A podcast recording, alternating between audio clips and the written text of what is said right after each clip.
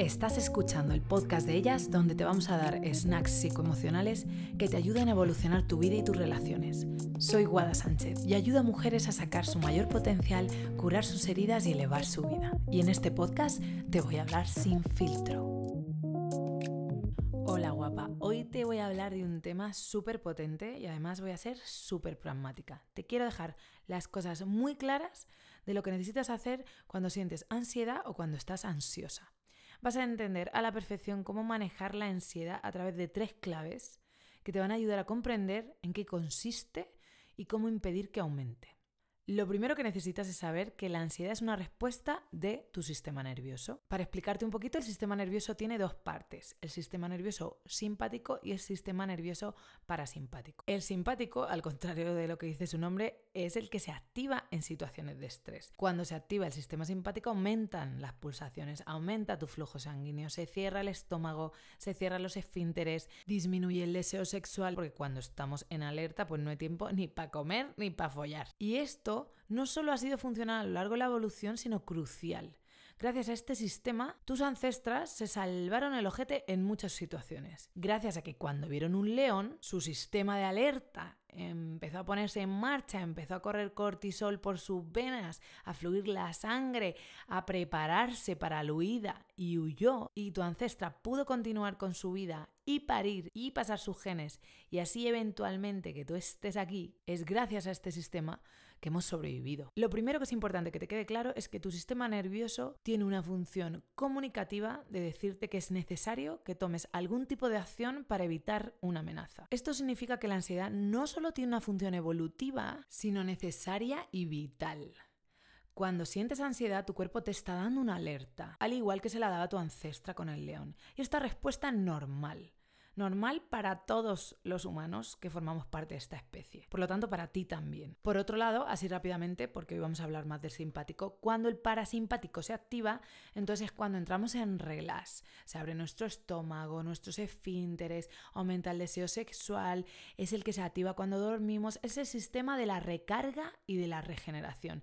Y ambos son necesarios, siendo el parasimpático el del relax y el simpático el que se activa ante las amenazas, ante los.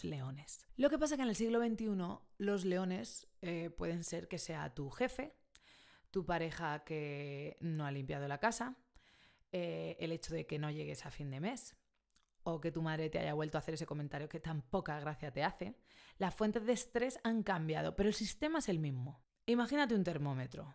Conforme va habiendo situaciones estresantes, tanto externas como internas, porque parte del estrés que viene interno, y esto es otro melonazo que ya hablaremos, conforme va habiendo más situaciones estresantes, el termómetro va subiendo. Y llega un punto que sobrepasa un límite que digamos que es el que desencadena la ansiedad. Es decir, ante más estresores que haya en tu entorno, va a llegar un punto que vas a empezar a sentir síntomas de ansiedad. Entonces es en este momento en el que tu cuerpo te está diciendo, hey, Aquí están pasando cosas, aquí está habiendo fuentes de estrés con las que tenemos que hacer algo. Aquí hay que hacer ajustes. Con el león queda muy claro que el ajuste es correr. Pero en nuestro día a día no es tan claro a veces lo que hay que hacer.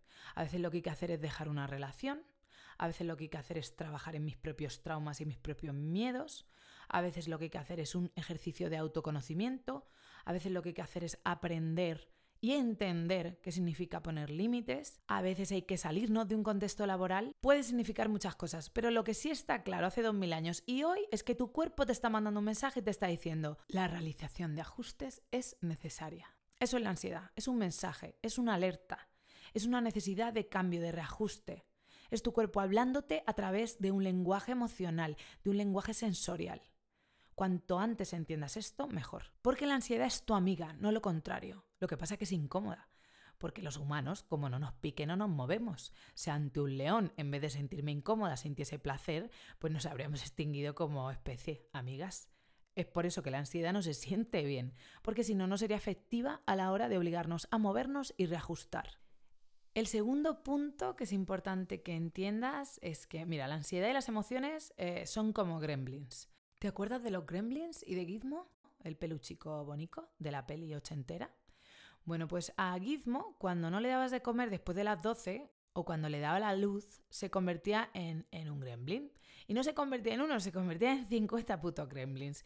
Y los gremlins, pues, se reproducían rápido, montaban muchísimo lío y eran, pues, bastante destructivos. Las emociones son similares, pero en este caso es que cuando no las escuchas o te resistes a su presencia, ellas se multiplican de manera negativa. Un ejemplo. Si tus acciones me han hecho daño y yo me siento dolida, y me siento no escuchada o me siento no considerada, es muy posible que antes de conectarme con ese dolor y después te lo comunique a ti, que me cabré. Y ya no solo estoy dolida, sino que estoy dolida y cabreada. Y es que una de las relaciones que tendemos a tener de manera natural ante el dolor es cabrearnos, porque es mucho más fácil gestionar el cabreo que la tristeza. El cabreo de alguna manera incluso nos empodera. La tristeza es un lugar vulnerable y lo tendemos a evitar. Es decir, una emoción que comienza con un dolor se acaba transformando en dolor, en rabia, en culpa y pues en eso, en 20 gremlins. Con la ansiedad pasa lo mismo. Una de las reacciones que el cuerpo tiene ante la ansiedad es resistirse a ella y tenerle miedo. Primero la ansiedad aparece como un miedo o como un cúmulo de temores, como un número de emociones negativas y sensaciones corporales y ahí se le suma otro miedo, el miedo a ella misma, el miedo a la ansiedad. Esto pasa cuando intentas resistirte a ella, haciendo cosas para que se acabe, queriendo salir de ahí y de alguna manera negándole su existencia diciéndole no quiero que estés aquí, te puedes ir. Y haciendo eso, lo único que vas a conseguir es que aumente. Entonces, aunque sea contraintuitivo, la manera que tienes para que la ansiedad no aumente es dejarla estar, no resistirte y escucharla. Respírala, curiosea e intenta Pensar qué fuentes de estrés hay a tu alrededor que han hecho que tu sistema nervioso sobrepase el punto crítico y por lo tanto desencadene la ansiedad. Déjala estar lo que ella necesite. Si la intentas evitar o le tienes miedo va a aumentar. Como hemos visto en el punto 1, la ansiedad es tu amiga, es una fuente de información crucial, es un lenguaje comunicativo entre tú y tu cuerpo, diciéndote que necesitas reajustar y hacer cambios. No hay manera de que la escuches si la intentas evitar. Y además te va a gritar más fuerte y va a aumentar. Y el tercer punto es muy sencillo, pero es una tip que es muy importante y además que veo súper a menudo con las mujeres que trabajamos en nuestro programa. Además, como psicóloga me afecta esto 100%, porque soléis venirme a buscar cuando estéis en la mierda. De hecho, a veces cuando tenemos nuestras sesiones gratis con, mujeres, muchas veces nos encontramos a mujeres que están empezando, ¿no? Que ese termómetro que hablábamos está empezando a subir.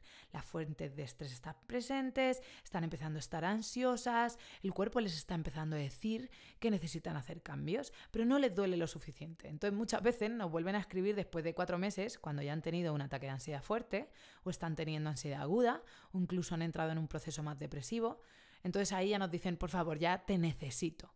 Entonces la tercera tip es que no esperes, que cada vez afines más tu oído para escuchar a tu cuerpo y a sus mensajes.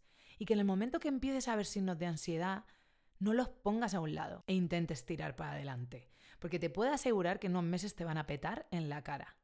No dejes tener que estar en el fondo del hoyo para realizar cambios, porque tu cuerpo te está lanzando mensajes mucho antes de que estés en lo más fondo escúchalo. Escucha tu cuerpo y realiza los ajustes en el momento que él te lo empiece a comunicar. Para resumir los tres puntos y que te queden clarísimos. Primero, la ansiedad es tu amiga. Es una mensajera que tiene como canal tu cuerpo. Y por ello, no te resistas a ella. Déjala entrar y escúchala. Si no quieres que aumente, dale su espacio y no la intentes evitar ni te resistas. Y tercero, no dejes que aumente tanto que acabes petando. Escúchala desde el minuto uno y así te vas a ahorrar acabar en lugares jodidos. Sigue estas indicaciones, sister, para navegar tu ansiedad cada vez de manera más efectiva. Te agradezco mil, mil, mil, mil, mil que estés al otro lado del altavoz o del auricular. Te mando un abrazo enorme y te espero pronto con más snacks psicoemocionales.